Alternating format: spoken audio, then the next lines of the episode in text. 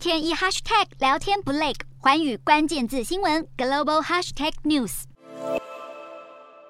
就在国家独立日前夕，乌克兰总统泽伦斯基警告，俄军可能会趁机发动新一波残忍攻势。泽伦斯基也警告俄方，若在独立日发动攻势，乌军势必强力反击。目前基辅已经下令禁止公众集会庆祝，第二大城哈尔科夫也在二十三号晚间步入宵禁。同时，美国国务卿布林肯也提前祝福乌克兰独立日快乐，发表演说表达声援。不止布林肯，波兰总统杜达更是亲自现身基辅，进一步商讨援助事项。独立日这个特别日子引起了乌方和各国格外戒备。面对紧绷情势，美国驻基辅大使馆发出警告，呼吁当地美国公民以各种可能方式立即离开乌克兰，以免遭受无预警的战火波及。